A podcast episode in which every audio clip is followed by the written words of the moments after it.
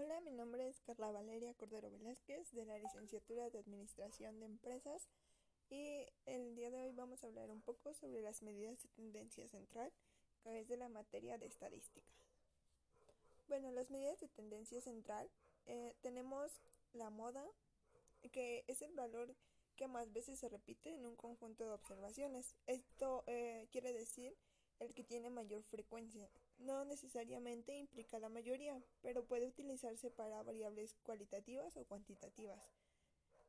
Eh, puede no haber o haber una o más y se clasifican en tres. La moda unimodal, que solo hay una moda. La bimodal, que como su nombre lo indica quiere decir que hay dos modas. Y la multimodal, que hay más de dos modas. Por ejemplo, si tenemos 1, 2, 3, 3, 4 y 5, la moda en, este, en esta serie de números sería la 3, el número 3, y sería una moda unimodal. Después tenemos la media. Existen cuatro tipos de media aritmética, promedio, armónica, geométrica y móvil. La media aritmética o media promedio indica alrededor de qué valor se concentra la serie de datos que estamos analizando y se calcula por medio de por media poblacional o media muestral.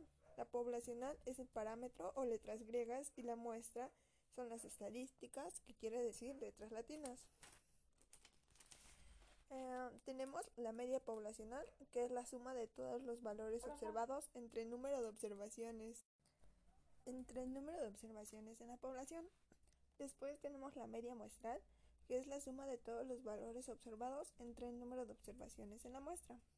A diferencia de la moda, la media solo la vamos a utilizar con variables cuantitativas.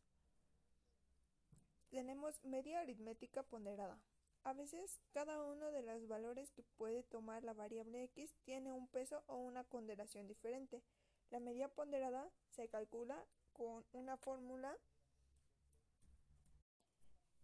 la fórmula es FI por XI sobre FI es igual a n.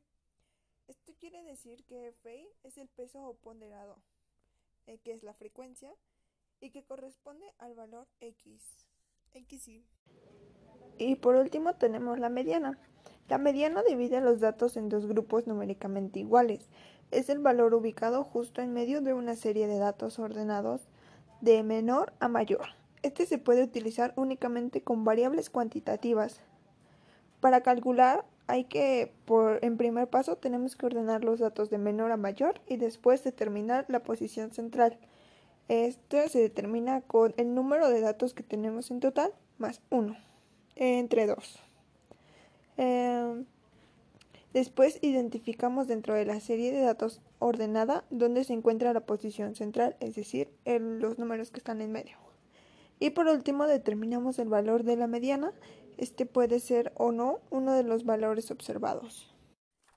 Y esas serían las medidas de tendencia central. Muchísimas gracias por escuchar este podcast y nos vemos pronto. Hasta luego.